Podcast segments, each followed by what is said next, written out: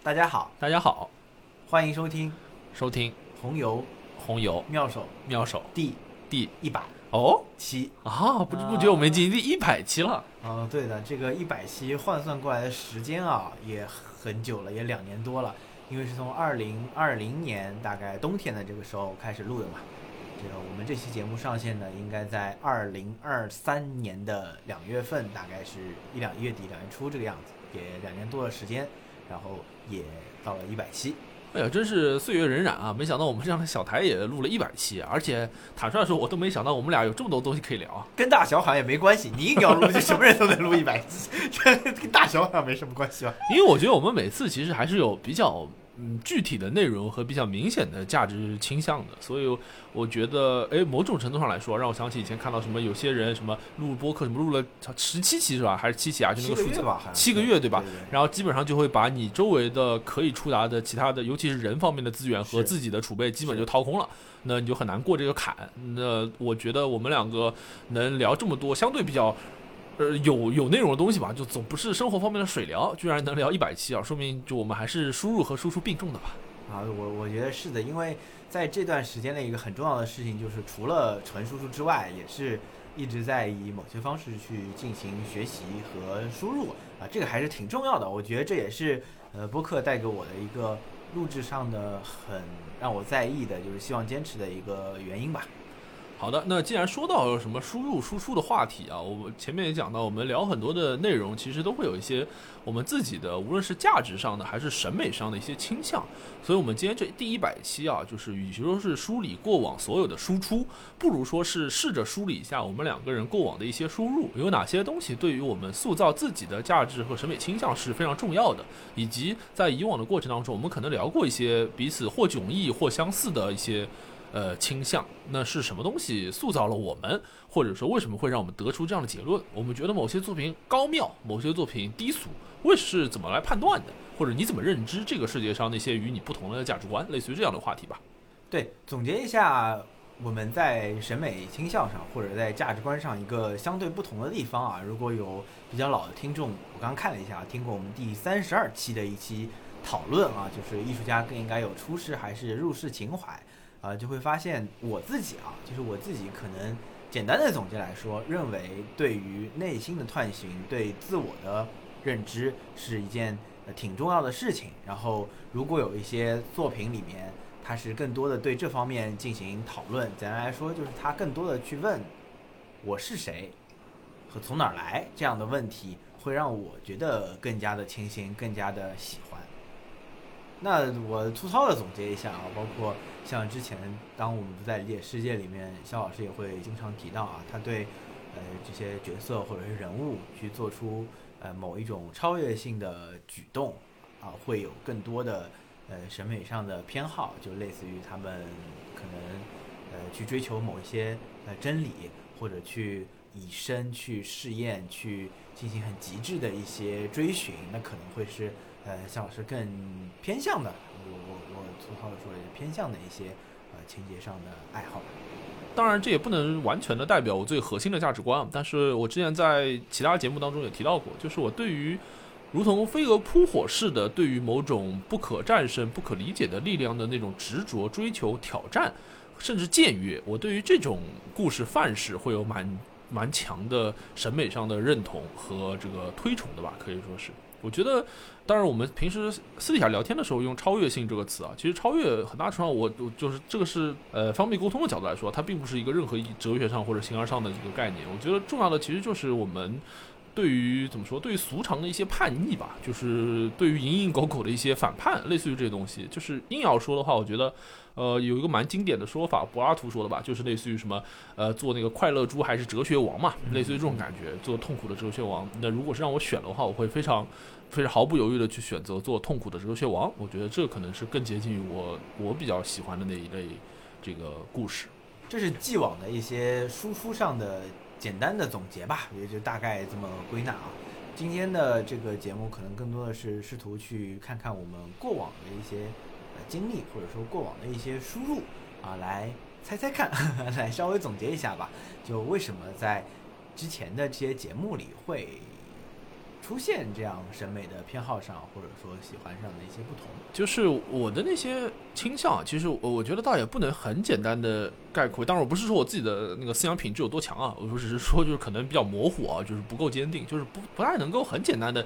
概括成，无论是。犬儒主义还是斯多格主义还是什么什么主义，其实很难用西西弗主义或者是存在主义，很难用这种现存的主义来概括。呃，当然就像我说的，不是因为我太强了，而是因为就是我太模糊了，没有不太坚定啊。我觉得，呃，至少在我的认知当中，有一个蛮重要的和我看到的雅老师或者我看到的很多人都很不太一样的一点，一个重要的分野就是，呃，我对这个世界充满着冷漠。嗯，我觉得无论是对于周围的。人事，甚至于对于我自己的人事，就我身上的变故啊，或好或坏，我都充满着冷漠。就在我看来，就没有什么事情是真的不能接受的。我用一句这个，当然这个范仲淹的原话，应该是一个比较崇高的理念啊，但是我放在这边做一个比较冰冷的阐释，就是不以物喜，不以己悲。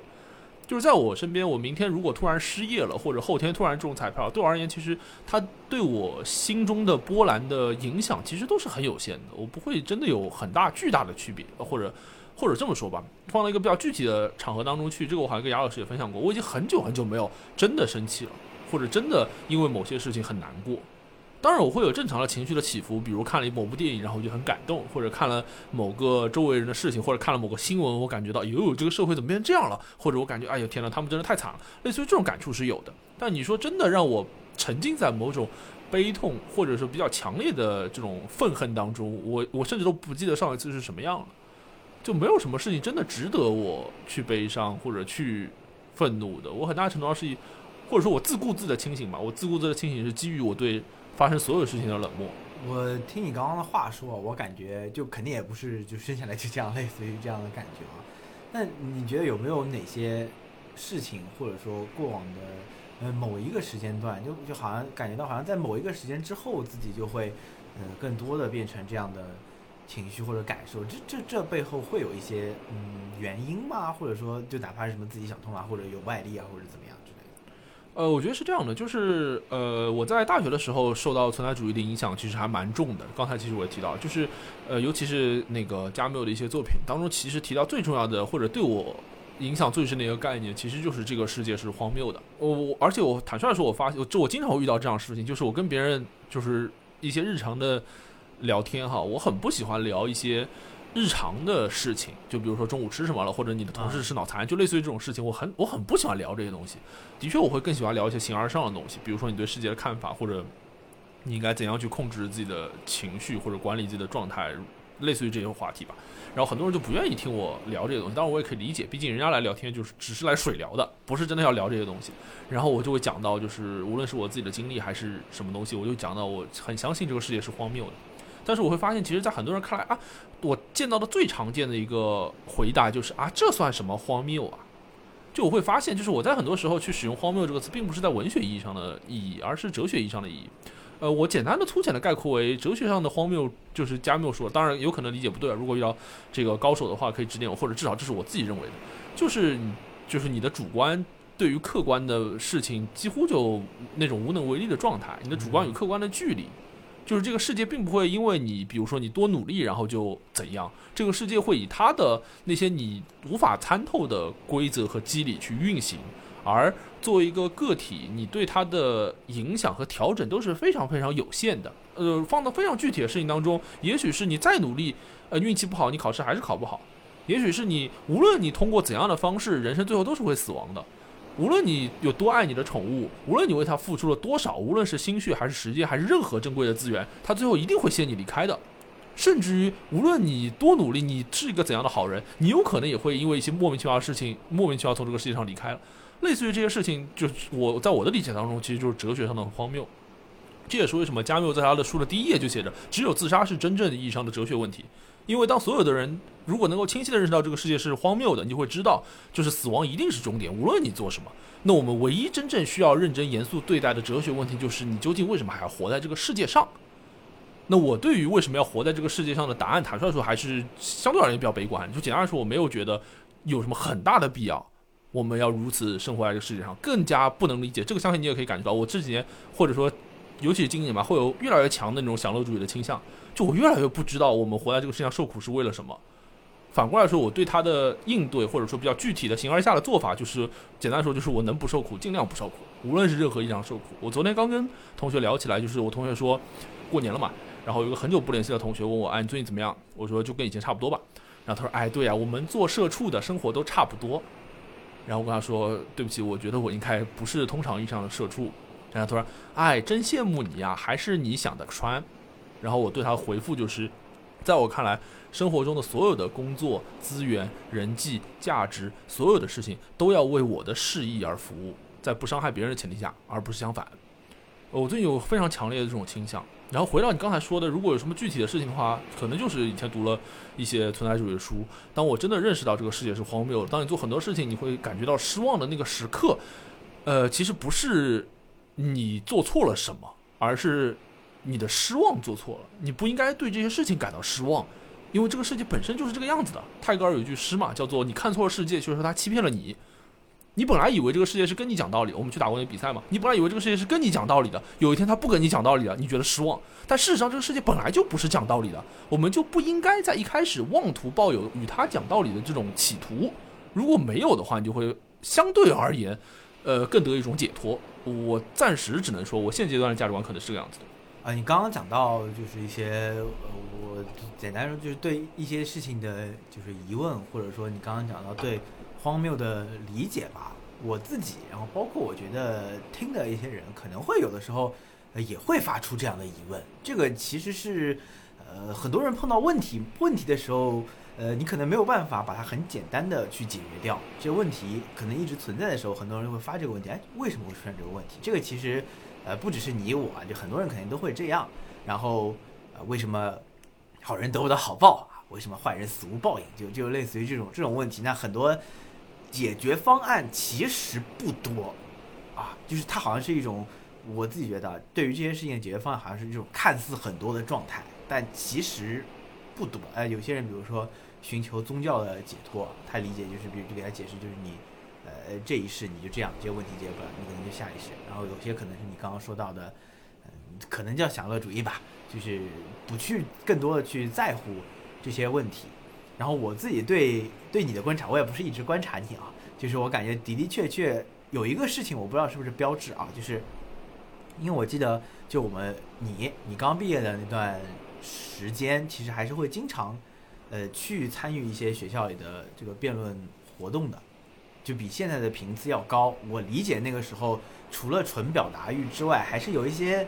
呃，主观能动性嘛，就是有一些做这件事情主观能动性。但我感觉，虽然去年或者这两年，呃，你也会说，比如说我们一起去打个表演比赛啊，或者怎么样的。但我觉得，在这个参与辩论活动的这个主观能动性上，其实是有一些变化的。然后我自己觉得这些变化，可能跟你刚刚说的。这个心境上或者理解上的变化，也也有点关系。我自己其实隐隐约约有一点这个这个感受，我不知道想想的对不对啊？你刚才讲的其实让我想到了呃几个东西啊。我可以先从比较浅的来说，就是说打辩论赛这个事情。呃，我我最早开始打辩论赛，这我忘记有没有跟你分享过。很简单，就是因为我挺能说会道的，就是跟同龄人相比，我相信到现在为止这应该也算是一个优势嘛。然后。然后在参与的过程当中，当然也接触了很多可能就是同样或者甚至比我更加优秀的同学，然后队友之类的，然后开始阅读一些书籍，然后对于这个我觉得啊，就是你但凡有一些悟性的辩手吧，参与这个非常强的思辨的活动，呃，一定会产生一些自己的一些价值观的。那那那那你。就像我们刚才讲到，如果你没有输入，单纯就是硬想，我觉得这个世界是怎么样的？我觉得哪个是对的？我觉得什么是正义，什么是公平？硬想其实是想不出来的。那很正常来说，就是我们会借助一些前人的经验。比较典型的就是，当我们打正义的题目的时候，就会去看什么罗尔斯的正义论，什么无知之幕这些东西。当我们打公平的题目的时候，当我们打一些经济的题目的时候，然后你就要开始看什么凯恩斯啊，什么哈耶克这帮人，然后就过去往前去翻。就是包括你去哲学，你就要看什么密尔啊之类的这些一大堆人，然后包括后面什么海德格尔，还有我前面说什么加缪、萨特、呃波伏啊，一大堆人。这个是很正常，你会求助于这些先贤的智慧，呃，然后在看完这一大堆混沌的、对你而言几乎是不可消化的东西之后，在大学这个非常微妙的年纪里面，你就会诞生出一些自己的认知了。坦率说，坦率说，以前前几年有一句话，大概哟，这句话蛮暴露年龄，可能要五年前的话了，叫做“你都没见过世界，哪来什么世界观”，对吧？是一句蛮土的话啊，很多年之前了。但是对于大学生而言，对于那个年代大学生来说啊，我自己是这么回顾的，就是你能有。想要有世界观这个想法，其实已经是一个先觉者了。大多数的坦率说，大多数的本科生，呃，我觉得应该，嗯，若不是有幸接触类似于辩论这样的高强度的思辨活动的话，他们只能要用一些别的方式，可能莫名其妙、懵懵懂懂的产抒发一些、产生一些这种隐约的价值观。但是，类似于这种辩论的活动，它就会加速和催化你的这个价值观的建立的过程。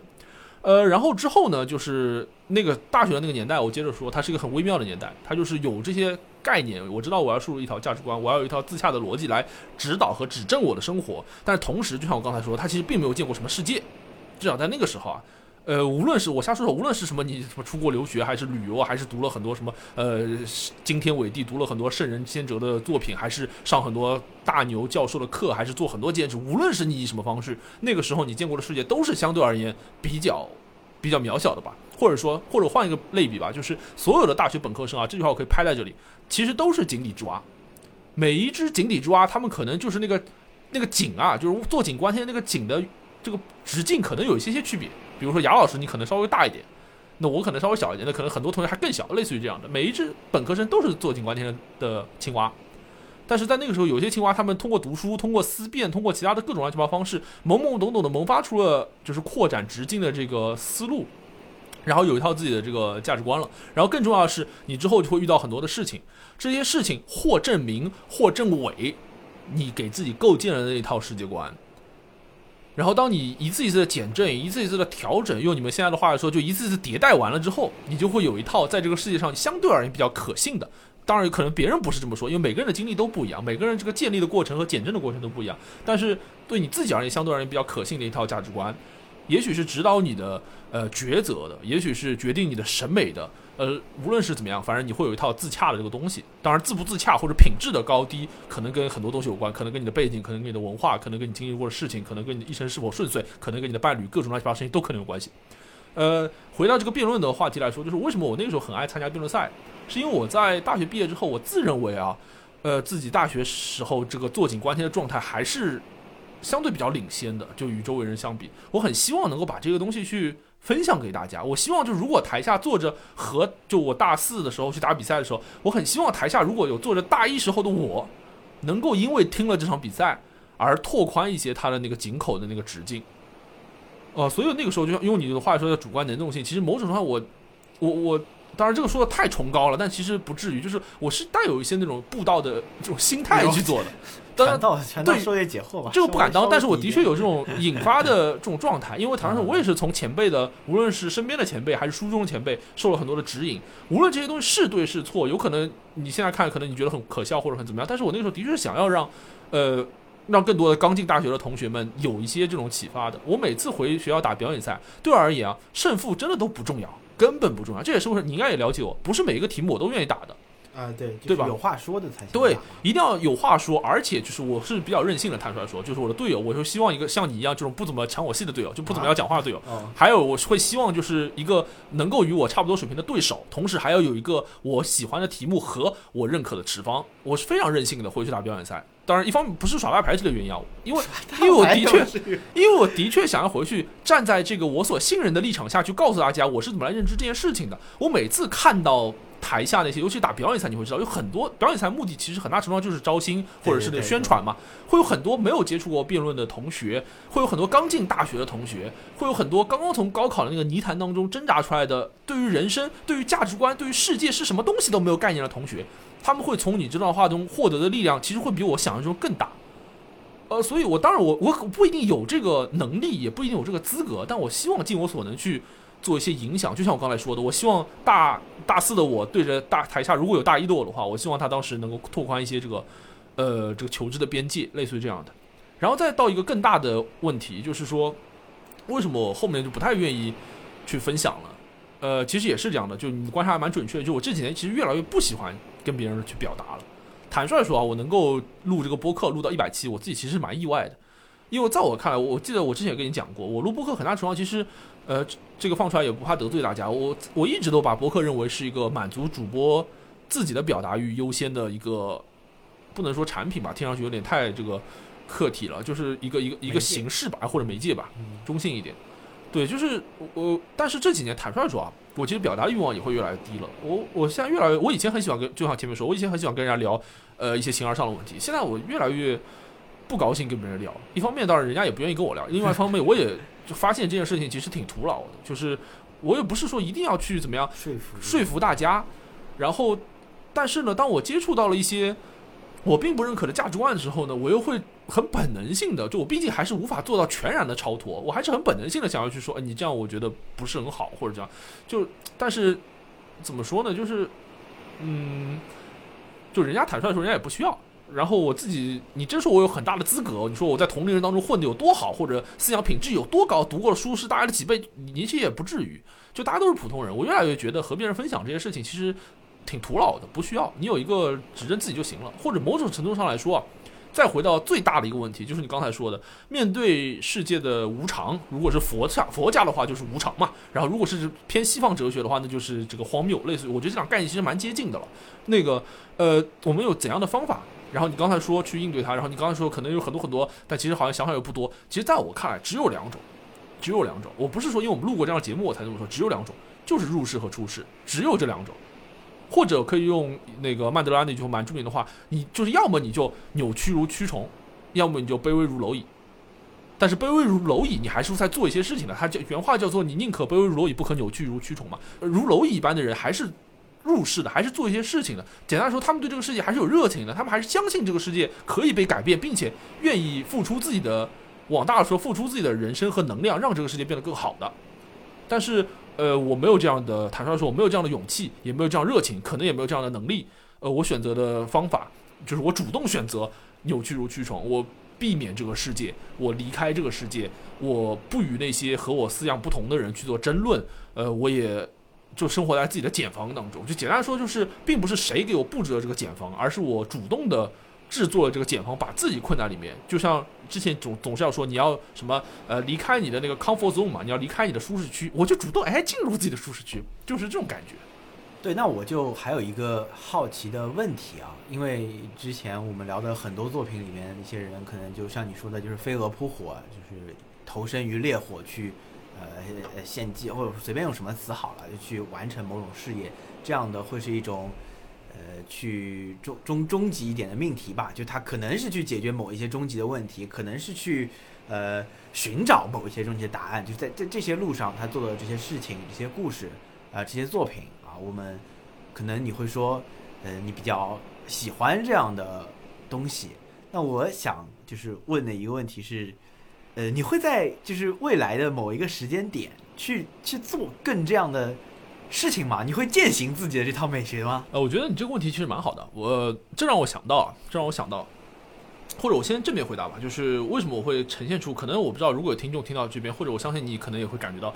就其实我还是在一个比较拧巴的状态，就像我刚才说的，这个导致这个拧巴的最重要原因就是我一方面对这个世界有一种理性上的冷漠，但同时我又无法做到真正的超脱，就有点这种感觉。如果我坦率来说，如果我真正的超脱的话，我甚至都不需要跟你聊这些东西。就我有自己的，大多数人可能也是这个样子的，就是活得更潇洒、更随性、更逍遥的人。呃，人家有自己的思路，人家懒得跟你们说这些事情，或者说，就像我之前说的，那个，我记得在那个普鲁斯特问卷里面提到过，就是你最尊敬的人是什么样的，类似于这样的问题。对，我也想到这个是，你就是找，就是在这个时代下，可能就并不会知道这样。对，我就会讲到我最尊敬的那个人，在这样的时代当中，应该是不被我认知的。他被我认知，他就失去了这种呃逍遥的这种特征了。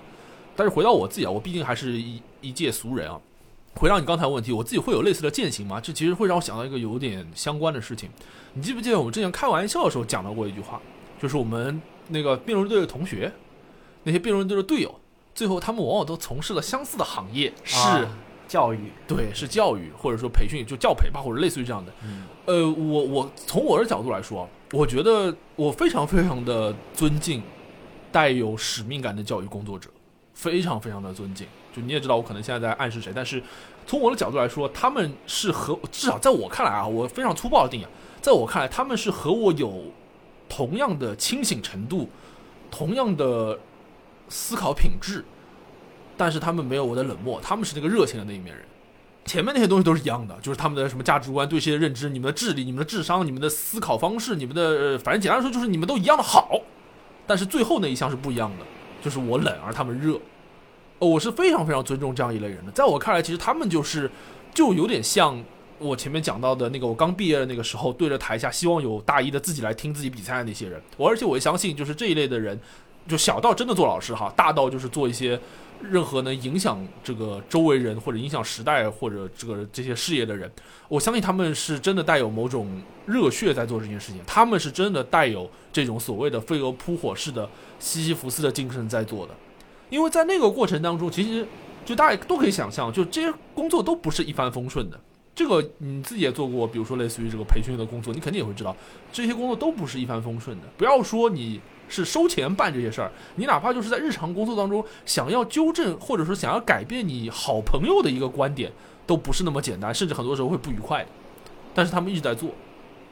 而且很多时候甚至都不一定有好结果。我举个我自己的例子吧，当然我不是一个很好的那个教育者啊。我有个朋友，我有个朋友，我们认识很多年，然后非常非常的了解，我指的是这个价值观层面的了解。我非常非常知道他是一个非常坚定的功利主义者，非常非常的坚定。然后我就非常不喜欢这种思路。那当然，坦率说，我也很很很多管闲事儿啊，我就老爱去挑战他，就类似于他他说什么，我最近有些什么事情，我从这个呃，比如说效益的角度来考虑，或者从效率的角度来考虑，应该怎么怎么做，他觉得应该这样。然后我就跟他说啊，不是这样的啊，我觉得你应该更放松、更松弛，应该怎么样更逍遥、更随性，什么类似。然后我们就会对吵骂起来，也不是骂起来，就是对喷喷起来。然后他比较容易，他比较一点即燃嘛，然后就喷起来。然后在那个时刻啊，就是简单来说，就是当我把我自认为好的那个东西带给你，希望你也能体会那个甜头，或者希望你也能过上类似于这种这种状态的这个这个进入这种状态的时候，他不会觉得你好，他反而觉得你很呆。说难听点，就是他觉得你傻逼。是有这种场景，你应该也可以想象。嗯，而且很多的教育工作者可能都会遇到过这样的场景，在现在这个年代越来越难搞了。很多孩子、老师来自于这个学校的压力，来自于升学的压力，来自于其他乱七八糟的考核的压力，甚至于来自于工资的压力都有可能。在那个时刻，我会感觉到这一类的教育工作者，他们真的就有一种苏格拉底式的训道那种感觉。他们所工作的场域，他们所面对的同学，他们所要征战的每一个课堂，就是他们的雅典。我真的有这种感觉，所以回到你刚才说的那个问题，如果真的说在现实生活当中有什么类似于飞蛾扑火式的这种训道的崇高的感受的话，我我我会想到的答案。当然，我不是说只有这个职业是神圣的，只是就是提到这个话题，我想到，我觉得所有的影响他人的，而且带有某种信念的，或者说不止传递知识而传递信念的那些呃事业吧，我觉得他真的是带有这种殉道感或者说崇高感。但我觉得你还是没有完全回答我的问题。你说我自己会有什么做法？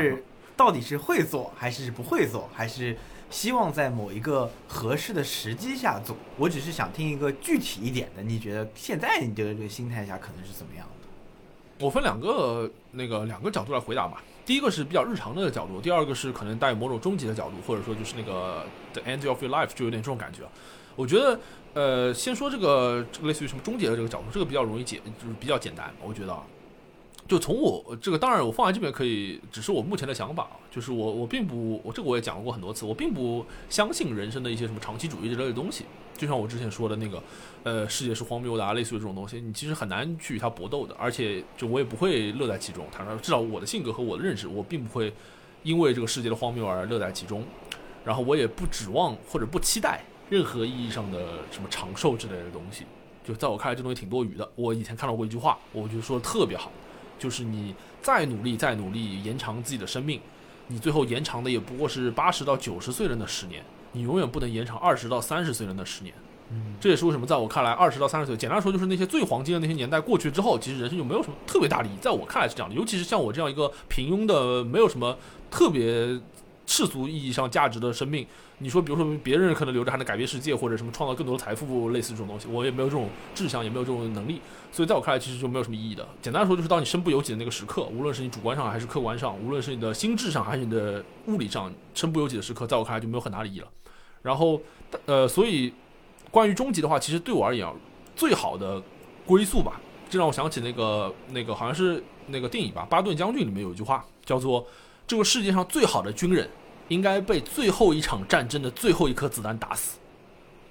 嗯，就是这种感觉。所以，如果哈，当然，大多数我们的生命其实不能像电视剧或者电影当中那么中二和澎湃的，很难有那种类似于什么理想和现实真的发生冲突，你必须二选一，或者你真的要救人，类似于这种时刻。但是如果有的话，如果我的生命中会有的话，呃，我会选择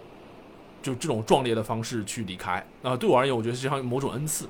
事实上，我在生活当中，这个可能你不知道，我在生活当中还挺愿意就是。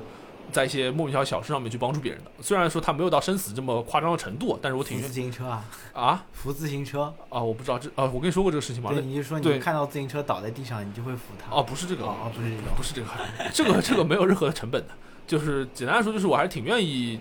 嗯，如果需要的话可以出手相救，但是嗯呃，或者这么说吧，或者这么说，我把刚刚讲的这些东西总结为一点的话，就是如果有一天，呃，然后有一个召唤，就像我那个之前看那个什么我《堂吉诃德》里面那句话，就是无论将前往何方，光辉在邀我前往。如果有一天真的前方有一个光辉在邀请我前往的话，我会奋不顾身的选择这条路的。呃，从这个角度来说，这可能是我的一生当中，或者说最后的时刻，能够做到最接近飞蛾扑火的事情了。嗯，这个当然有点抽象啊，但是大家都这个悟一悟吧。呃，从比较世俗的或者比较日常的角度来说，我觉得是这样的，就是呃，选择以自己信任的方式度过自己的一生，而呃可以横眉冷对，这件事情本身就是带有超越性的。这个话听上去好像有点辩论或者有点逻辑逻辑上有点绕啊，但的确就是这个样子。就是太多的人，就像我之前分享的一句话一样，就是太多的人，其实我觉得在这个生活当中，不要说什么八十到九十的身不由己了，在二十到三十的这个岁数就已经身不由己了。我不认为这是一个，或者说这么说，它至少没有什么超越性的美感，它不是一个我所认可的方式。呃，我觉得就应该以自己所信任的方式和价值观去非常坚定的，呃，度过自己的生活，就当下的生活。这本身就是一种超越。我之前也一直跟你分享这句话，最早应该是余华哪篇小说里面写的，就是生活就是这个样子的，你越硬它就越软，你越软它就越硬。在我看来，就是大家都应该做那个很硬的人，对于生活也好，对于周围的人也好，对于你想拒绝的一切事情都要去拒绝，都要去，对于你的应该放弃的东西全部都是放弃，就对于你不需要去关注的东西全部都去不去关注，找到让自己舒服的那个方式或者那种状态。听上去又很玄，就我相信可能，比如说你也会有疑问，或者别人我跟别人讲这个事情，他就会说啊，那你想干嘛呢？那你到底想干嘛？我一直天天喊着我要裸辞裸辞，那你裸辞了，你要想干嘛呢？坦率说，我不想干嘛。就像我今天回答你一样，今天你也问过我这个问题，我不想干嘛，或者说我想干嘛都可以，根本就不重要。很多时候，其实我们生活当中，你并不是知道自己要干嘛，你只是知道自己不要这样。我并不知道，我就简单说，就就好比你，无论是你，我放一个非常世俗的例子好了，你要吃一顿饭，对不对？你要你出去，比如说你今天晚上马上一会儿你要跟女朋友去吃饭，你知道你想吃什么吗？很多时候你想知道，你很多时候你会知道，但很多时候你也不知道。但是但是女朋友会说，呃，那我们吃咖喱吧，我不想吃；我们吃火锅吧，我不想吃；吃烤肉吧，我不想吃。很多时候你其实并不知道你想要什么，你想要什么东西，最后往往是靠那些你不想要什么东西来确认的。很多时候都是这个样子的。你如果一开始就一枪命中，你就知道你想要什么，这是很好的事情。但是大多数时间，你都要学会拒绝那些你不想要的东西。所以在我看来，如果能够在生活当中去拒绝那些你不想要的东西，呃，这本身就是一种对于至少是对于日常的一种叛逆和超越。这让我想起了之前看到的哪句话来着？他的意思是说，如果你已经开始盼望下一次假期的到来，那你不如换一种不需要被勉强的生活方式。放在春节假期里面，我觉得这句话说的特别好。对于很多打工的人来说，我相信应该会非常真实。没有人会想回去上班的，那你为什么要回去上班呢？又让我想起这个句话还蛮著名的，就是那个约翰·兰农说的那个，就是什么？我小时候老师问我你的梦想是什么，我说我想要做一个快乐的人。老师说你搞错了题目，我告诉老师是你搞错了人生。说到底，我觉得人生就应该不说快乐吧，但是至少应该追求一个适意，追求一个自由，而不是被很多本不必存在的枷锁去束缚着。哎，其实我相信很多人都会在你说就是工作可能不是有特别大的意义，但是要工作的时候，他就是会杠你啊，说你你怎么不辞啊？你怎么不这样做？你没这样做，就是你没有在践行这次的你的你的理念嗯或者说想法。你劝我这样做，你自己不却这样做，你不是把我往火坑里推，自己往树里去跑吧？就有点这种感觉。但我觉得你刚刚的呃两层论述吧，呃，我觉得一部分能够解开我自己一开始的一些质疑或者是想法。然后我觉得，如果你能以第二种方式一直生活，但是能够在某一个恰当的时间点，去到想去的这种，呃，这种终极或者说想去的这种追求，有这样的一个机会，呃，有这种机会固然好，但没有这种机会可能也没有那么大的关系，呃，这个心态和想法吧，啊，值得我学习，就有点这种这种这种这种感觉。我觉得是这样的，就是讲到工作这个事情，其实我可以真的可以展开讲一讲，因为我对这个事情真的有蛮多思考。你说他这个思考很偏僻吧，其实也不至于，我可能只是 更大胆一些。就像你说的，我的确遇到过非常多这样的反对，就是也不叫我劝人家，就是我我跟人家说，我觉得工作不是必要的，然后人家就会说啊，那你怎么不裸辞啊，或者你怎么不辞啊之类，你还在这边上班。我在目前的这份工作当中，呃，获得的优待和特权吧，呃，其实某种程度上还是还是还是比较优渥的，所以。呃，从我的角度来说，我我真的是出于某些，比如说情面上的东西，不暂时离开。当然，这边听下来好像又觉得，哎，你好，你好装啊，或者你很秀啊什么之类。我可以跟大家分享一个一个一个一个数字，当然我不一定会说具体的数字啊。是就在前几天，不是刚跨年嘛？什么那个刚刚十二月份过完，二零二二年的最后一天。然后我稍微看了一眼，就很多软件应用之类的东西都会给你年报嘛。然后呃，其中两个两个两个年报会让我印象比较深刻。第一个就是我二零二二年全年的收支，这个当然具体数字我就不说了，反正就至少我个人还是挺满意的。然后还有一个就是这个我也发给雅老师看过的，就是二零二二年你豆瓣上标记的，就是我一共看了三百六十五部电影和一百六十四本书。我当时看完之后第一个反应啊，当然有我我其实还是挺骄傲挺骄傲的。说句实话，因为我我骄傲的原因我可以跟大家分享，我不知道会不会被挑战。就是呃我的收入是一个数字，看过的电影是一个数字，看过的书是一个数字，一共三个数字，对不对？这三个数字。分别来看，可能都不是什么特别了不起的数字，但是放在一起来看，我觉得能在这三个数字上同时超越我的人，我敢说全中国应该都不多。哪怕是做相关研究的，我觉得都不一定有那么多。说句实话，这我得出一个结论，我当然不是说，呃，为了告诉大家，哎，我好像赚了很多，又看了很多，哎，我很秀或者什么，不是。我想告诉大家，真正最有价值的资源是什么？我有个特别深的感触，就最有价值的资源一定是你可支配的时间。而不是你的什么收入啊、资产啊，类似于什么学历啊，而不是这种东西，而是你可支配的时间。这些时间做什么都可以，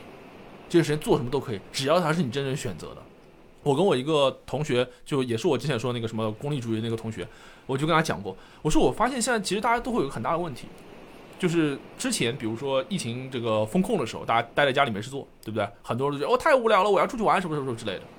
然后无论是这个长的假期。还是这个一些突然的这个风控，很多人都会感觉到就百无聊赖，就在我看来就几乎是不可理解的事情，你知道吗？就是比如说十一之前十一国庆，我们公司不是放假都放很长嘛？十一国庆回来之后，有人问有人问同事说，呃，你过得怎么样？他说，哦，太无聊了，什么什么的，恨不得早点回来上班。那当然有玩笑成分，但是他背后透露出来，其实在我看来是不可想象的事情。我我就跟我那个同学说，我觉得现代人有一个特别大的问题，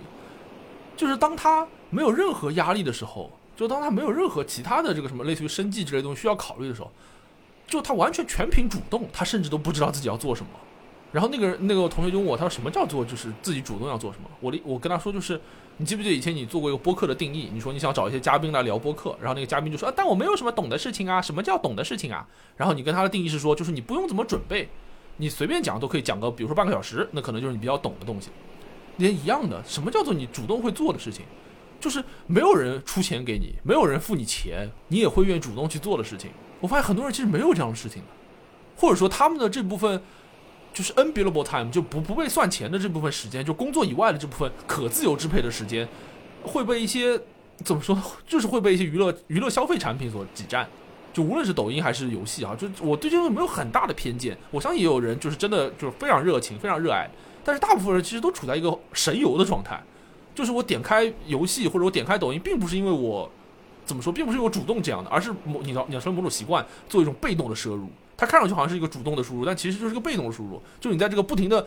数据流当中，在不停的流量当中就迷失了，你没有学到什么东西，也没有增长，然后你也不会跟别人说我这个周末做了什么，你总不能跟他说我刷了两天抖音吧？就这种感觉，就好多人啊，我发现他们都没有自己想做的事情，就对他们而言，财务自由甚至都是一个不知道要干什么的状态。我的老板以前问过我们一些话，就如果你有一天真的财务自由，是那个狭义上，就比如说你真的有两千万的可支配的资产，可以随时挥霍、随时用的时候，类似于这些，他就说你们想做什么？很多同事是没有一一脸茫然，他完全不知道想做什么。那我们的人生到底是干什么呀？我们的人生难道活下来就是为了赚两千万吗？很多人我觉得搞反了这个问题，就是我们工作难道不是为了让我们自己过得更加开心吗？那如果你可以不工作就过得很开心，那你为什么还要工作呢？很多人，我发现大家都是工作就是为了让我自己更开心，但是我甚至都不知道自己开心是什么样子，但是我就在天天工作，呃，这个某种程度上，我不是真的要去什么喷资本或者什么东西啊，这个真的就像马克思说那个人的异化一样，我并不完全同意马克思的很多观点，但是就是工作对人的异化或者资本对人的异化，我觉得很多人能够同意他，我非常非常能够理解。就为了太多的人都不知道自己工作是为了什么，都无法想象那些你主动想做什么事情，那些不付你钱你自己也愿意做的事情都没有的。更不必提，就比如说你有了一些家庭的负担啊，或者什么房贷之类的这种压力啊，或者比如说你有了孩子要这个陪伴啊，这些东西之后，你更加没有可支配的时间了。我我坦率说，我当然不太好意思去嫁娶人家，但我很不希望我自己的人生会变成这个样子。我希望就是我可支配的时间是有我自己想做的事情，这些事情崇高与否其实是另外一回事。就像我刚才说的，我我真的主动去品尝一些好的游戏，或者品尝一些优质的视频，其实都可以，并没有什么不能原谅或者不能理解的。但简单来说，就是他要你主动的选择，而且你真的应该有一些对你而言稍微有一些些价值和帮助吧。就哪怕你十次当中有两次或者三次是浪费掉的，其实在我看来，这浪费是可以接受的。但你不能十次当中十次都是浪费，或者你压根就没有这十次的机会。哦，我觉得这是非常可怕的事情。呃，我觉得其实还有一个事情，也是我观察到的很多人的误解，至少在我看来是误解啊。就是刚才也讲到财财务自由嘛，然后我讲到那个财务自由可能是比较狭义的，就是说你真的有可支配的资产，然后你通通过你的被动收入就可以支撑你，呃，相对比较富裕的生活。但其实在我看来，财务自由其实还有另外一种定义啊，或者更更低的门槛吧。我一直觉得自由生活的门槛被大家高估了。就是不是说你一定要这个？我记得我正好在哪期节目里也提到过，就并不是说你一定要什么呃，在一线城市有几套房，然后每个月收多少租，然后有多少被动收入，你爸妈一定要是干啥的，或者你一定要有怎样怎样的这个著作等身或者什么家产万贯，呃，然后你才可以过这种自由的生活。我觉得都不是的。这个让我想起啊，我前段时间听好像是锦湖端会议还是什么，里面请了那个关雅迪老师，嗯，然后关雅迪老师就讲到，就是好像是那个。主播就问他，我说关老师，很多人都觉得你就是又玩户外，然后又搞电影，然后又有很又做播客，然后你应该就是赚不少钱吧，已经财务自由了吧？然后关老师就说，他说这是他对他最大的一个误解，他就从来都没有达到过那种真正意义上的那种财务自由，然后他只他就是靠着账里的一些现金，然后度过一些自己做一些自己想做的事情，然后通过这些想做的事情，可能还会有一些别的收入等等。呃，我我觉得，当然我不能像关老师一样那么优秀哈，或者那么那么那么逍遥，但是我觉得这其实是一个更。对普通人而言更有借鉴，因为大家都是普通人嘛，就是就对我更有借鉴意义的事情。我我打个比方啊，从我的角度来说，从我角度来说，如果你手里有超过你半年开销的储蓄的话，你就可以有半年的财务自由，难道不是这样吗？至少在逻辑上是成立的吧？那这个时候就会有人来问我，他说啊，那我万一生病了怎么办呢？或者万一出了什么大事的怎么办呢？这个以前我要裸辞的时候，我领导或者说我妈什么东西也问过我类似的问题，然后我就觉得很有趣。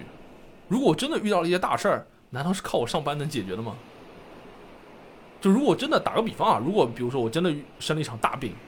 然后可能要我随便说，可能要五百万，难道是靠我上班就能赚到这五百万的吗？就简单来说，就是这些问题它不是靠你一成不变的。呃，这些微薄的收入能够改变的事情，反过来说，你这些微薄收入能够改变的事情根本就不成问题，明白我意思吗？我一直会有这个概念，所以我非常非常的主张，当我们有一定的积蓄的时候，就去度过至少这积蓄能够支撑的这段财务自由的时间，而不要，当然是我个人的主张哈，就不是给大家一个什么价值倡导或者那种什么投资理财建议啊，就是而不是说好像我一定要为未来储蓄，为未来打算。那些真的需要靠你储蓄和打算来改变的事情，比如说重大的疾病，比如说养老，比如说楼市的坍塌，类似于这些大的变化，根本不是靠你储蓄就能改变的事情。我不认为你现在什么储存钱存个十年，你养老条件能好到哪里去？存个二十年，你老了九十岁还是九十岁？不会，你存二十年前九十岁就变成七十岁了，不可能的。哦，所以我一直有一个，就像我前面也讲到，我这几年会有越来越明显的这种及时行乐的这种感受。当然，我的及时行乐也不是非常挥霍或者非常奢靡的那种。就在我看来，就是，呃，纯粹啊。当然，你如果有一些客观的压力啊，比如说你什么房贷没还完，或者有什么上有老下有小要要养，类似于这些问题，呃，那是另外一回事情。但是对于一个，呃，你身上的背负所背负的压力很有限，你只是在为了未来去做某种投资，或者甚至是某种保险的话，我真的非常不建议，尤其是很痛苦的上班。我不认为这份痛苦是值得。就像我刚才说的，我不认为这份痛苦能够真的改善你所考虑的那个 potential 的那个问题。我觉得这其实是逻辑上很简单的一件事情，但是很多人就不愿意去改变。为什么？我小人之心夺君子之腹，我感觉其实大家没有这个勇气，不愿意去改变。这个就某种程度上就就就就是一种这个这个群羊的这种感觉，就是大家都在上班，那我也上班，总归不会出错嘛，对不对？我每个月总归不管你或多或少，我说句实话，就大多数人赚的也不多，大多数普通人也赚的不多，我每个月或多或少总归能赚一点啊，那我这个好像心态好一点，我至少在没有在做那种什么大逆不道的事情，或者我没有在荒废我自己的人生。反过来说，是因为你根本就不知道你不上班有怎样的不荒不荒废人生的方式，都不知道自己要做什么。我经常会有这种感受，我特别不能理解的就是那些很痛苦还要上班的人。就像我说的，你有房贷、车贷压力没还，这个是另外一回事。但是那些坦率说，我们这个年纪大多数人啊，这个我们现在这个年纪大多数人可能还还还尚未成家，呃，或者说这个这个这个至少成家时间不长吧。你其实还没有那种特别现实的压力，特别巨大的压力，那种就是上有老下有小的那种。压力，我实在是不太能理解那些很痛苦而天天在上班的人到底在干什么。回到我很早之前自己说，我刚才说了一大段，感觉像说教一样。但回到我自己之前说的，其实某种程度上就是我真正的还的确没有做到真正的超脱。我从一开始第一句话就说我我这些价值观是基于一个原点，叫做我对这个世界是冷漠的，我对周围的事情是漠不关心的。我不关心雅老师你烫了什么头或者穿了什么衣服，我不关心我周围同事他每年赚多少钱或者他生活怎么样。但是就像我刚才说，我之所以会有那么多的愤愤不平，我愤愤不平的对象是什么？我我其实坦率说也不是。你说我憎恨世界吧，憎恨什么资本吧，或者怎么，其实都不是。我我我我之所以会有这么多的愤愤不平，是因为我觉得大家应该可以过上更好的、更闲适的生活。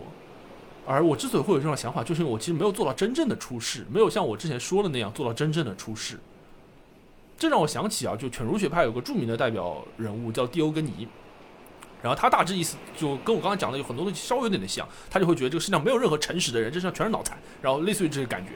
但是他做的方式是什么？他其实我印象当中，如果有错的话，大家可以指正我。我印象当中，蒂欧根尼是个很有钱的人。他就是条件很好，但是他就是不愿意生活在他那种什么地窖之家，然后就是什么整天就是破破烂烂的，然后睡在一个木桶里面还是什么东西，然后就住在那个雅典的广场上，就像一个乞丐一样。然后有一个我之前看到过一个说法，就是说他看上去好像是很潇洒、很洒脱、很世人皆皆醉我独醒，世人皆浊我独清，很有这种感觉。但他没有放下内心真正的那那股冷漠，他他不是真正的冷漠。如果是的话，他为什么要在雅典做这样的事情呢？他还是想要去。Spark，他还想要去告诉别人，我认为的世界应该是这样，你们应该做一个诚实的人，你们应该面对自己如何去管理自己的欲望，这样的。他没有做到真正的冷漠和放下。所以这个我记得之前哪期节目里面也提到过，如果你用佛的教育来说，其实破我执，我忘了哪期节目我提到过了，破我执是最难。就你可以放下对这个世界上很多很多东西的执念，你可以，你甚至可以放下那些，比如说你对你对你对爱情的执念，你对亲情的执念，对友情的执念，你对物的执念，你对所有东西的执念。但你最后一层特别难，是破我执，破你心里的那个我的那个执念，那个我与苍生的关联，我与周围的人关联，那些我对他们发自本能的那些同情和悲悯，类似于这种感觉，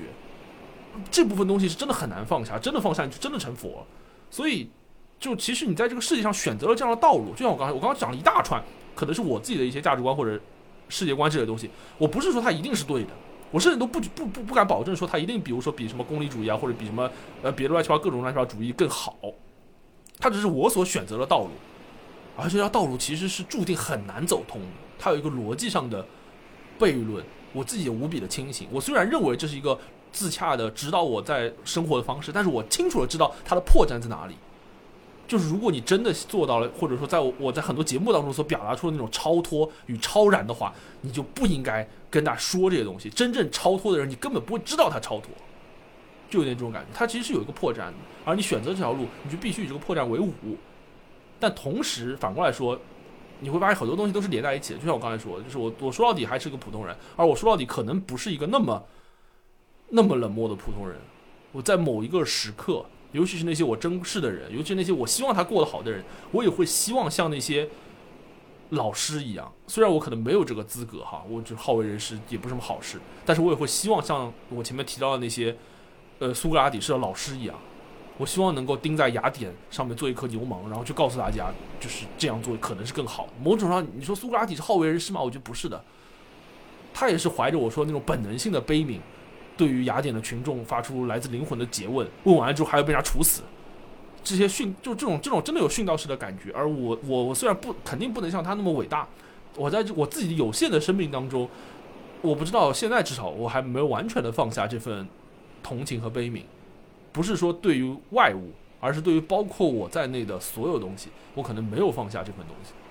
啊，我感觉刚刚的这一套逻辑虽然有点绕，其实其实有点绕，有点呃稍稍微听的时候，如果是纯听的话，我觉得其实要梳理一下的。但是我觉得呃可以说是解部分吧，部分解决了我之前对呃你讲述的一些观念。然后因为我们之前聊的时候，可能还是大多数你跟我讲的时候都是比较零散的，就是分开的嘛。今天刚刚集中输出了一波啊，我觉得。呃，相互之间的交错，其实让这整个事情稍微，呃，更清晰、更好理解了一些吧。不然的话，可能会觉得有很多，呃，就会被人质疑啊，或者说，呃，会让人觉得不理解的这个地方。我今天听完这些话的话，我觉得，呃，在理解程度上至少是好了一些。呃，那我雅老师吧，雅老师就我的感受啊，其实还是反正要比我热情很多。你更接近我说那些，呃，愿意去改善这个世界，而且相信这个世界会变好的人。呃，我想问问杨老师，那么你的这种善意从何而来呢？呃，我觉得，因为回到这个事情的最最开始，就我们这期节目的最最开始，呃，讲的一个区别吧，讲的一个区别，其实它的重点不在我希望对别人表达什么样的态度上，因为用你的话说来是冷漠。你刚刚讲到一些其他的教育者吧，或者说我这边可能相对来说，呃，更加热情一点。这个认证啊，这个这个。认知我觉得大体上是是没没错的，但我可能做不到你刚刚讲的那些呃教育者那样那么崇高或者怎么样的。但我觉得再往前，呃推一层，可能是我呃至少是我今天可能更想说的，或者说之前讲到的一些观点上呃更本源的一些东西吧。就是我觉得啊，经常有人跟我说啊，我也是后面才意识到的，就是说我们毕业之后的那个年份，就是本科毕业之后的那个年份。然后可能过个几年之后遇到别的朋友，然后再说啊聊起一些事情的时候，他们经常跟我说，或者说你觉得这个你跟之前好像是有点不一样的，啊，你跟之前好像是有点不一样的。然后我我当时没什么感受，我就说，哎，那就到底哪里不一样呢？就我也很想知道，就别人眼里就对这件事情的评价是，呃什么样的。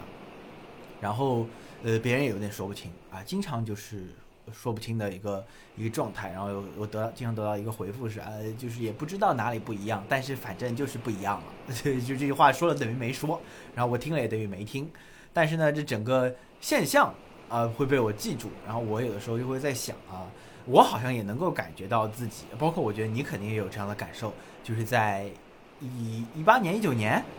到现在，可能二一年、二二年。然后跟就你认识我的时候是我们一三年认识嘛，可能从今年也十年了啊，呃这个这个时间过得很快，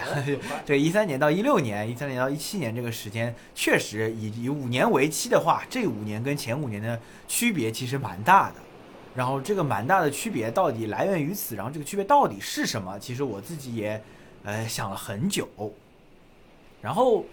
我自己呃目前啊，以目前的一个。说法来说，我觉得可能是，呃，归结为，我觉得是对事情、对人、对周遭的接受度更大了。以前我还是会通常的意义上的与和自己不同的人保持距离，就不论是他比我高明，还是呃比我可能比较世俗，还是说纯粹的就是在很多事情上，你比如说，比如说镜像上。然后你比如说，对于世界认识认知上，对于这种不同，我可能会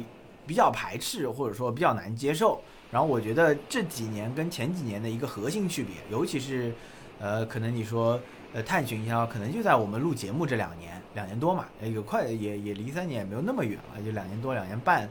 呃，两年多的这个时间里，我觉得一个很大的区别就是这个接受度上。不同了，你也可以用一个话，另一个话来说，好像就是柔软一些啊。但我为什么一开始有点拒绝你刚刚那个提问？你刚刚就说到，哎，你说的是热情吗？还是善意啊？对这个世界，呃，保持善意。因为呃，你提到这个问题的时候，我觉得好像更多的是与你刚刚的呃态度或者说法上，就是做一个映照，就好像我也变成了一个教育者。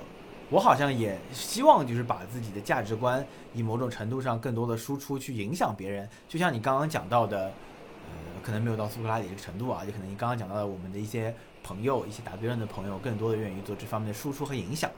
呃，我我我本能的把你刚刚那个问题和这个事情做等号了，所以一开始我其实有一点觉得，好好像不是这么个事情，好像不是这么一个方向。但我觉得把它更，呃，落入到更实际的状态之中，我觉得就是我刚刚提到的，呃，就是一种某种程度上的接纳，然后某种程度上的呃柔软，某种程度上的嗯说包容好像有点过了，就是某种程度上的，呃，就是接受度上更高了。你对于什么样的人，你好像呃都觉得他是正常的，就不因为经常就之前我我不知道你有没有印象，就是很多人形容到某一些事情的时候。比如说，呃，政治立场上的不同，不，比如说什么东西不同，会经常用到一个词叫做不正常，把它翻成英文，你可能就是 abnormal，就是就是经常会用这么一个词。但是其实这个词，你你知道，就是如果你用英文，如果你用 abnormal 这个词，其实是比较比较严重的。你把它翻成中文，我觉得其实不正常，有点像这种异动或者说异响，就有点这种这种感觉。异教徒就有点这这种感觉。你会形容一个呃天气的变化，你用。abnormal 这个词，但是我自己觉得这个词是有点，呃，其实是比较严重的，其实只是带有某种负面的。你去形容一个人不正常，你好像就把他跟疯癫画上了等号，就有点这种感觉。但是其实很多时候，我觉得不正常这个词不太能够去形容人，就是你好像就更多的形容是事件或者是某一种现象。我现在会更多的去不去形容这个，呃，形用用这个词去形容别人。然后包括说，之前我们去去玩那个黑暗中的对话，现在应该还在，也推荐朋友们去玩，你可以百度看一下，就是在黑暗中，呃，去进行一些探索。然后因为它是由这个视障人士提供的嘛，然后我们当时去看那个官网信息的时候，我还跟你呃也不算科普，就讲了一个事情，就是因为我们啊很久以前就大家会用残废这个词，对吧，去形容呃残障人士。后面呢，现在就可能做了某种就观念上的改革，尤其是这个呃政府层面的做了一些改革，就不会用残废这个残废这个词就是非常侮辱的嘛，然后就是也不会用什么瞎子瘸的这种不应该用这种词，然后后面改成了残障，对吧？然后翻成英文，我还是觉得就是翻成英文可能会给大家一些更直接的感触，就是 disabled，对吧？able able 是你可以，able 的就是你一个类似于就是有能力做到的人，对吧？able 的，然后你 disabled 你就是没有能力做到的人。但后来呢，有一种说法上就是觉得，尤其是之前去一些剧场的时候，他会说 “disable” 的这个词还是不对，啊，这个词不对，或者说有问题在哪里呢？它是一个全盘的否定，就是有能力和没能力，它其实等于给你否定掉了。但你会发现生活中很多，就比如说我是呃视障人士，但其实我们去黑暗中的对话里的那位视障的这个人士。呃，他其实还能做很多事啊，对不对？就不管怎么样，他能够做，这就再再怎么样，他也能够做我们在这场活动中的引导吧，也让我们教会学会。他在全程活动中其实是老师啊，其实带着我们的一个这个向导的这么一个角色。他就是在黑暗中，因为他事实上也是很熟悉这个环境，他能够呃带带带着我们行走。在这场活动中，他是一个引导员的角色。我们都是小学生，就有点类似于他也从感受上，甚至从某一些某种程度上的知识上教会了我们很多东西。那这种东西就是不能被认为，就从任何意义上其实都可能不能被认为 disable，就不是没能力。那现在之后就用了一个词叫 different different，differently，对吧？如果就语法上正确的话，我们是 differently abled，就是他不是没有能力，他只是能力跟我们不同啊。就是在呃，经常有一些幻想小说啊，就比如说呃，就比如说你去寂静之地，对吧？那寂静之地它可能是哎，它是那个不能发出声音，是吧？还有一个叫忙什么来着？就是你不能看，你就是看了就会被那个外星人蛊惑，就类似于这样。那如果就是我们推的极端一点，你放在这样的事情上，有一些有这这个呃障碍的人士，那肯定就不是 disable，它就是一个 differently able 的一个状态。那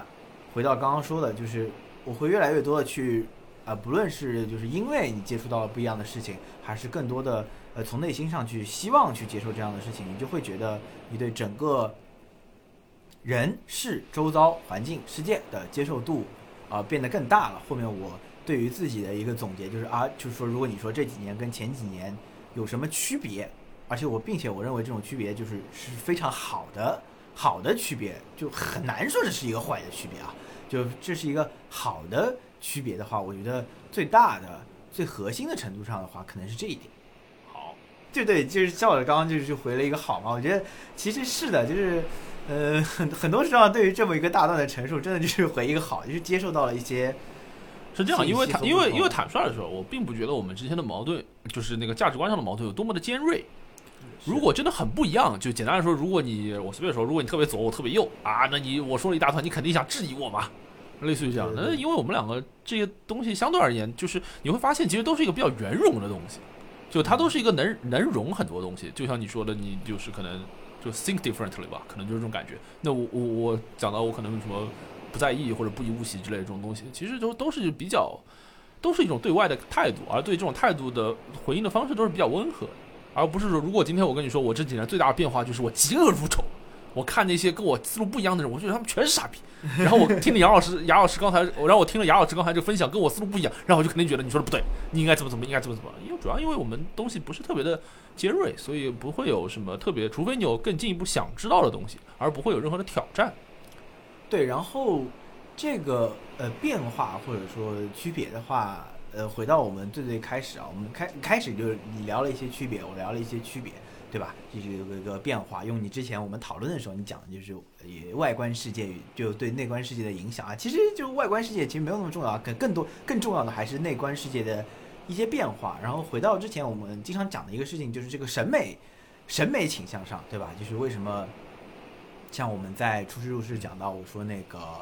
在 IS 机里面那个 Zima Blue，它最后呃褪去这个外面的躯壳，回到了最本真的一个机器人的时候，这个故事会让我觉得特别的被人打动，甚至于说我也会愿意使用你一个跟你一样的词的话，就是呃终极嘛，就是就是我更喜欢这样的故事的话，我觉得在刚刚提到的一些接受度的变化之后呢，我觉得还有一个问题，就是你其实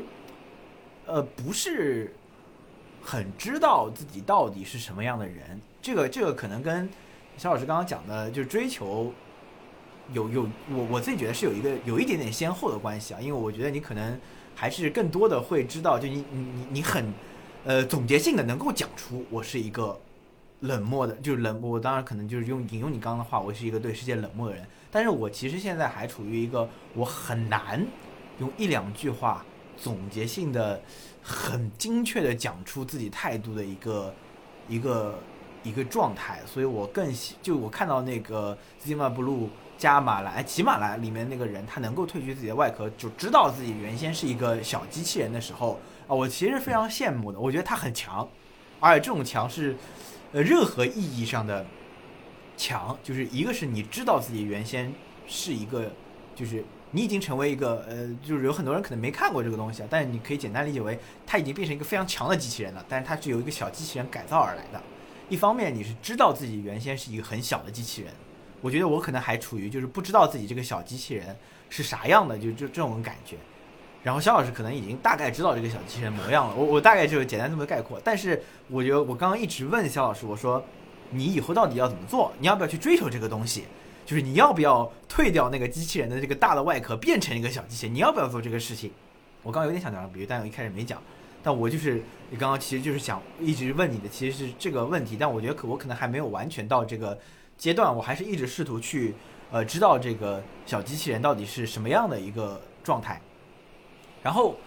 呃，我们在讨论这期节目可能聊到什么样的事情的时候，我讲到一个事情，说我说，呃，既然都是一百期了，那可能跟之前稍微有点不同，然后可能也是，呃，有说粉丝像有点奇怪啊，这也没什么人听，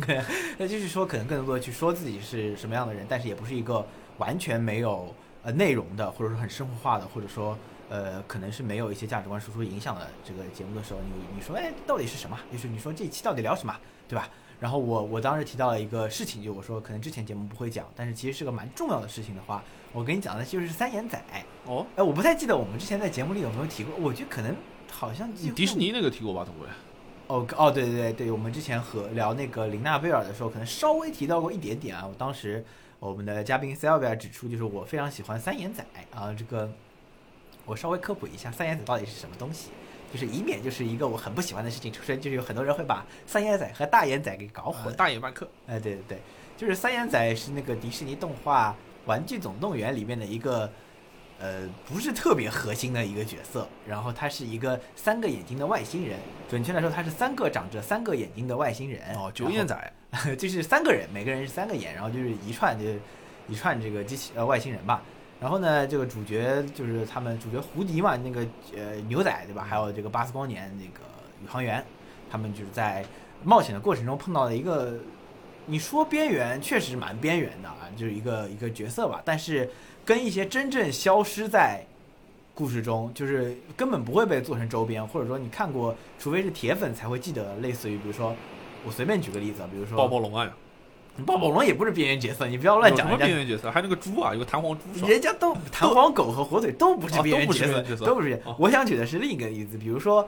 我我想举的一个例子，我想让大家有更直观的感受，嗯就比如说《神奇动物在哪里》里面有那个小雀斑嘛，它那个主角，他的那个箱子里面有一个草一样的东西，嗯叫护树罗锅。嗯，这个东西在《哈利波特》里面也出现过，在《哈利波特正传》里面也出现过，在《哈利波特正传》的电影里面，我印象中也是出现过的，但是不会有人记。这这种真的是纯边缘角色。如果没有《神奇动物在哪里》，它就是个边缘角色。有了之后，他现在就没那么边缘，还有自己周边了。嗯 就是就是三眼仔就类似于这么一个角色，然后我特别喜欢，然后我甚至是一个伪粉啊，就是就是会说一些这样的东西，然后人家就问我，就觉得你喜欢他什么呢？嗯他看上去也不可爱，就是有点怪，就是你为什么喜欢他？我经常回答一个角色，就回答一个回答啊，就是通常我不太会回答，我就说我就说好玩，因为我有一些更熟的朋友问我的时候，我会回答的更具体一点，我说呃，因为我觉得他有点像我，然后这然后人家可能会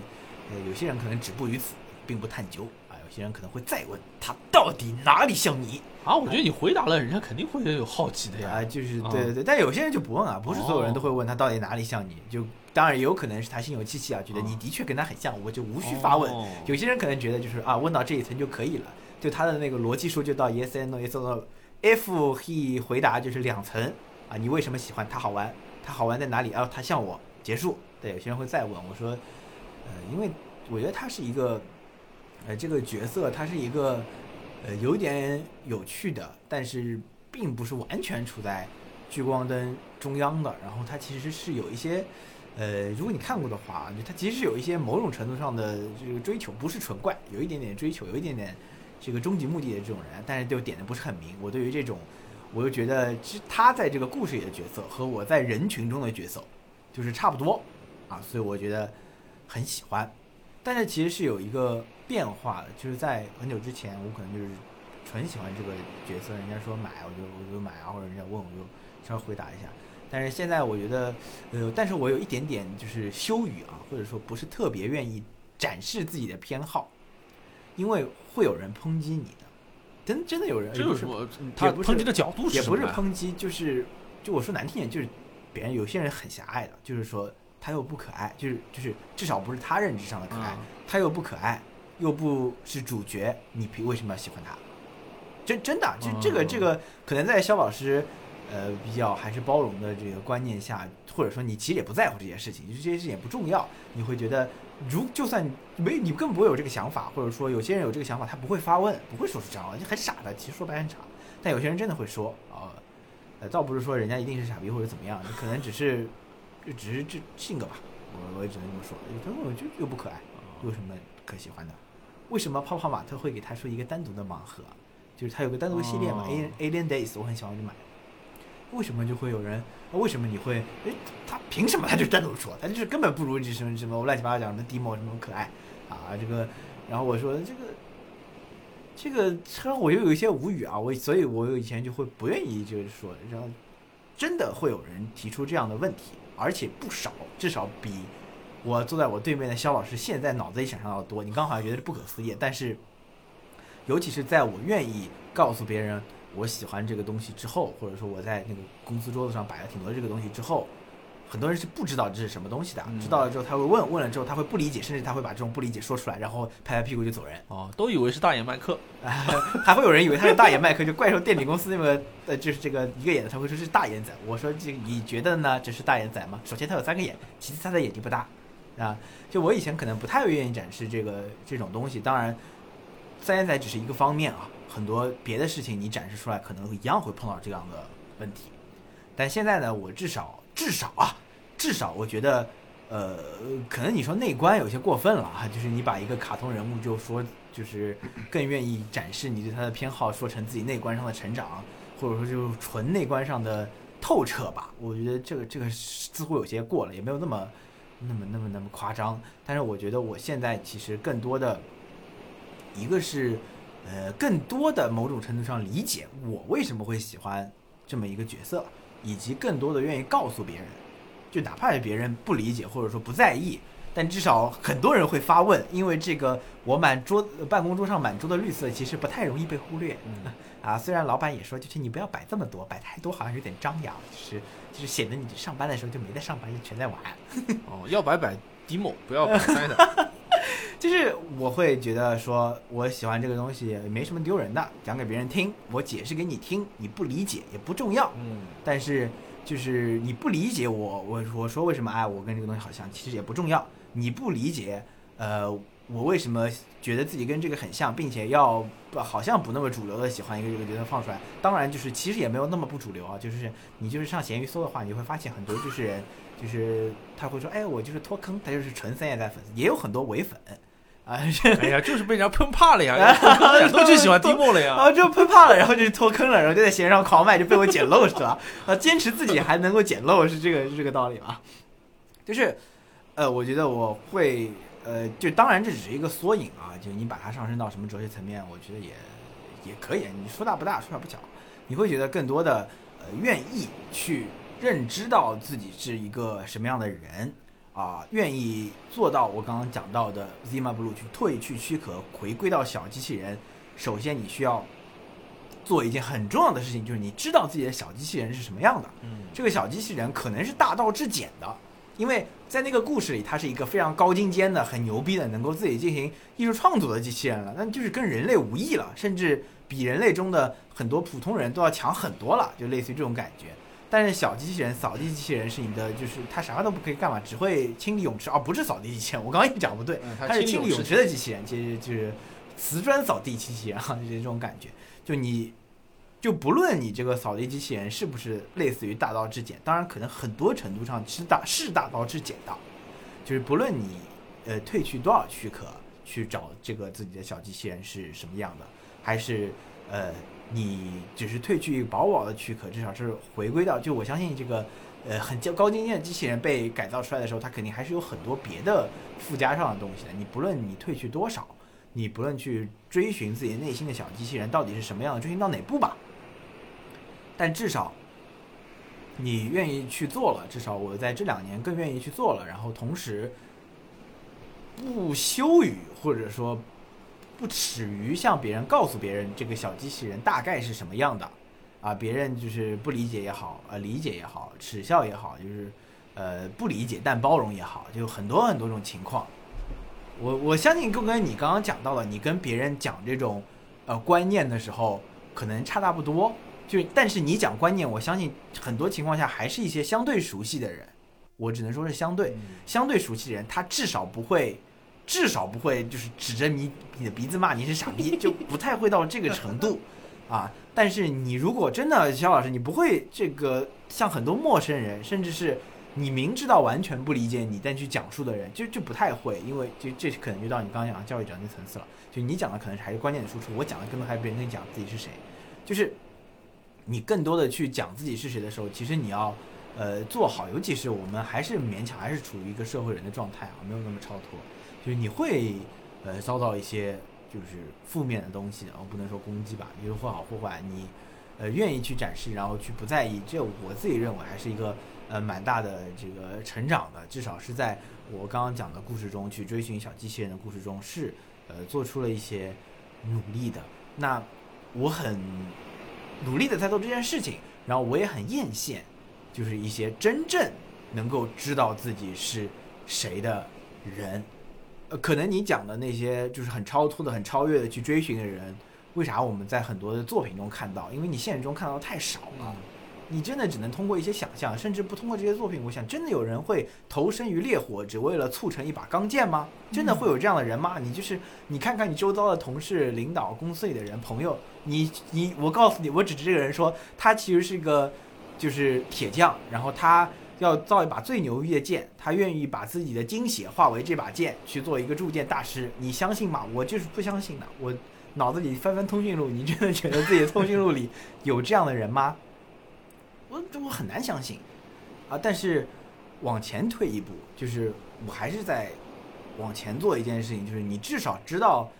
自己在就是褪去了一些社会人的这些躯壳之外，你到底是一个呃什么样的人？我觉得你要做到这一步，你才能可能啊，就是你你可能知道自己的一些呃这个内心了，你才能想到就是发现就是内心有什么终极的目的，你可能才会才会去做。我觉得这个一步吧，我很艳羡这样的故事里的这样的角色。啊，因为现实生活中真的太难碰到这样的人了，也就像你说的，可能有一个这样的人，但你就碰不到。可能他在做这样的过程中，他不不与你同处一个地方，或者说他人家很快的把这个东西做完了，凭啥被你碰到？你可能就碰不到。那我就是很羡慕有这样的人，然后所以我更多的在作品中看到这样的人，啊，乃至于他们去做了一些呃终极的一些努力和追寻，知道自己真的是谁，我觉得很羡慕啊。我觉得所以。呃，这种他他们的这个存在状态，成为了我偶尔的一种求之不得，呃，求求而不得，所以我会觉得这样的作品我更偏好。我觉得呃，我们之前在一些讨论中或者一些偏好中的表达的不同，往往是呃基于就是其实就几乎是一定吧，就像呃很多人会很多一切心理问题都是原生家庭问题，就是我们的一切的观念的表达，其实都是基于自己的一时一地的状态，然后这几年的状态确实跟。之前不一样，我觉得哪怕我们去回顾自己的头几期节目、头十期节目、头二十期节目，跟后面也会有一些区别，可能区别不会特别特别大，但还是有一些区别。我觉得这种呃区别的确也是呃自己的成长吧，然后我觉得也是挺挺挺可以被记录和表呃分享出来一个东西。那就呃就我们今天聊的时候，其实就大家如果有有有有人听到现在的话，其实也会。发现一个事情吧，就是其实我们在对方说话的时候，其实都没什么，呃，很大段的表达，或者说东西要要要要说，或者说评论，或者说呃这个问啊或者什么的，因为因为我觉得究其根本，其实今天我对肖老师以及肖老师对我其实提的问题就就只有一个，就是为啥你现在是这样？就为啥你这几年有点变化？然后其他所有其实都靠自己的。呃，论述或者一些想法都能够说出来，然后，所以我觉得这是为啥今天我们就可能就是在自己说的时候，对方也没没什么特别特别可说的，因为你其实说说白了，这个问题就一个。然后我还有一个可能要稍微分享一下的话，就是因为之前啊，就是呃，我跟小老师讨论的时候，也也经常有一个说法吧，也是你你会讲到的，就是说，呃，这个。呃，就是我们在讨论的这个话题上啊，或者说之前我们在对于播客要表达什么东西上，都都曾经讨论过，呃，一个一个问题，就是说，就是不是要说纯观点，还是说纯知识？但其实到最后也慢慢的变成了一种呃融融合的状态。我把它总简总结为就是既输入又输出吧，就也是我我我其实挺坚持的一个事情。就我觉得我们每期节目可能这期不太一样啊，就之前的每期节目我们总归。总归看看电影，总归看看书，总归好像要输入一些东西，才能够呃去表达一些观点，好像就不愿意说基于一些呃纯粹的个人经验上的认知去说一些东西。我总是希望能够有一些输入的。然后呃，我觉得之后可能也是相对比较坚持这些东西。然后坚持这个事情的原因啊，我觉得可能也是和刚刚有提到的，就是说自己是能够去希望的更多。知道自己是呃啥样的人，然后去追找什么自己的小机器人是啥样的，就是我觉得呃希望的有更多的输入，其实也是这个原因。不论这种输入是偏知识性的，就偏书籍性的，还是偏这个观点性的，因为我觉得我自己包括大家吧，就我我我就这个偷偷的揣测啊，就是虽然在故事里的 Zima Blue 里的 Zima。他好像是某一种程度上的顿悟，我们其实，在故事里看不到他任何形式上的没什么输入，因为他一上来就开始好像输出了。因为 Zima 他是一个画家嘛，他在这个画的中央，突然有一天出现了，他就画了一片蓝，然后越画越大，越画越大，这好像都是一个非常这个主观的驱动的东西。但是我觉得往前推，哪怕是你看到很多呃艺术家的。这个创作的时候，如果你去看一些比较长的、这个比较大型的呃艺术家的这种回顾展，你会发现他在青年时期、啊中年时期、年老时期都会有很大的区别。比如说之前有朋友去看了那个浦东美术馆有一个蔡国强的那个那个展览嘛，然后就会觉得，呃，他年轻时候的东西我不喜欢，或者什么时候东西我不喜欢，然后你会发现，哎，这时候跟那个时候有些区别，可能他以前喜欢用某种材料，现在喜欢用这个某种材料，或者说以前他这个做的东西特别极端，画的时间特别长，啊、有的时候特别少，有就是就类似于很多呃这个艺术家都会有这样的情况，因为我觉得，呃，我们现在处的这个年纪年年年纪。其实很多这个展览或者作家什么的，就属于他比较早期的这个时期嘛。呃，说真的，很多这个青年作家的作品，我觉得他写作的作品，其实往往其实还是处在一个积累的阶段，就有点呃这种这种感觉啊。所以我觉得自己的话也是处在一个这样子的一个积累的阶段。如果是我们你刚刚说的，很多人七个月就把身边的嘉宾挖完了。如果这个嘉宾不是特别多的话，你可能就讲自己东西就讲尽了。因为的的确确，你这种现在做播客的很多同学，可能就二三十岁，四十岁以上都很少吧，我感觉四十岁以上都比较少。你往往就是在这个年龄段很轻松的、很简单的，就会把自己积累的，不论是硬的知识层面的东西，还是特别想表达的相对深层次的观点的东西，那你都讲完了。那你讲完了之后，你能说啥呢？你不就？呃，开始会进行一些比较浅层的这个叙述和表达嘛？我自己觉得，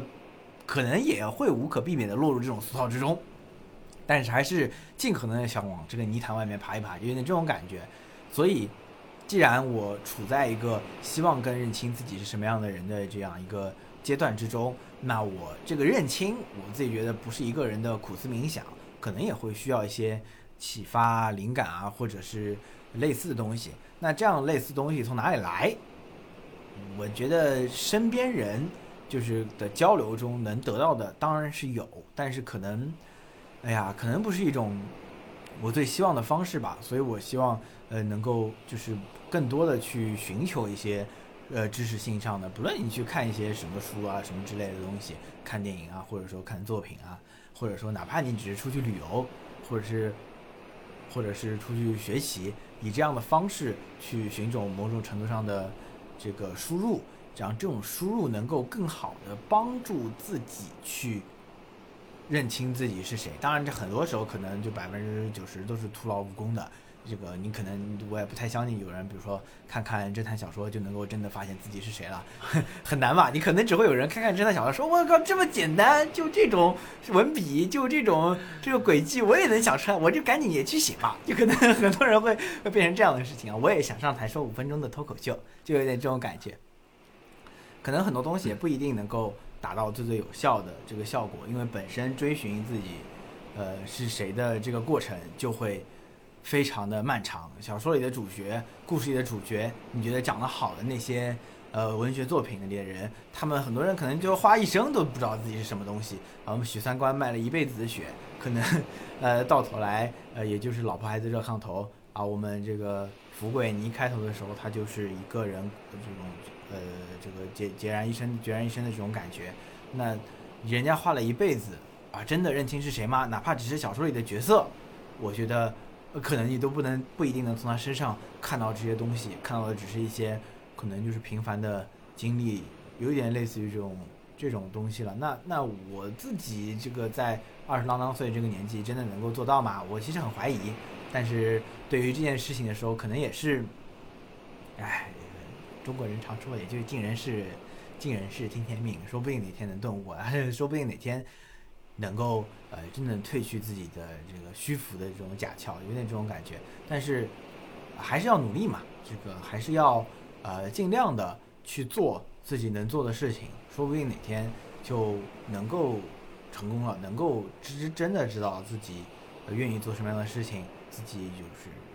我是谁，从哪儿来到哪儿去，能够认清这个事情，这三个问题。啊，如果能被解决，当然最好；如果不能够被解决，不能够被知道答案，那至少我至少是能够很明确的知道自己在向这几个问题努力，而不是，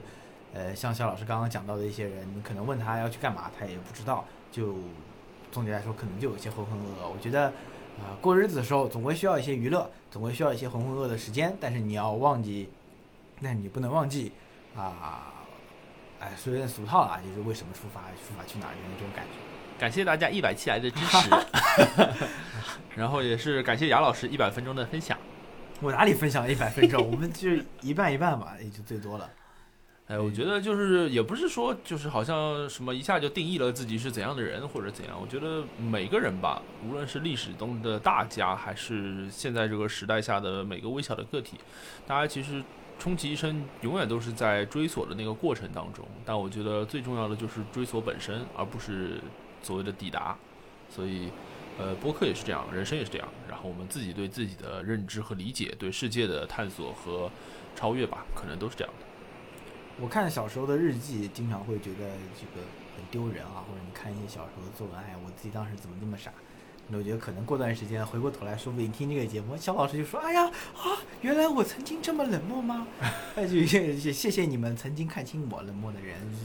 就就是就就就我觉得也就是一个呃记录吧，就有点像这种东西了。我今天好像一直在说，有点像这种感觉。呃，因为感觉人都是会变的，也不是说我们现在这么想了，好像一一直都是这么想了或者怎样的。包括我相信五年之前的我和现在也不一样的。所以听到这里的各位听众朋友们，然后你们的五年之前和五年之后肯定也是不一样的。就是从我的角度来说嘛。呃，如果你真说互联网这东西对我而言觉得最好好在哪儿呢？就是它能够让原本无法相遇的人在某一些时间相遇，这个算是互联网少有的功，算是互联网少有的功德了。哎呦，我难得听到肖老师夸一句互联网这个东西啊，这个真的真的非常难得。好，那么今天我们主要就到这里，再次感谢大家一百期以来的陪伴，也感谢能够听到这里的同学们，红颜妙手啊，下期再见，拜拜，拜拜。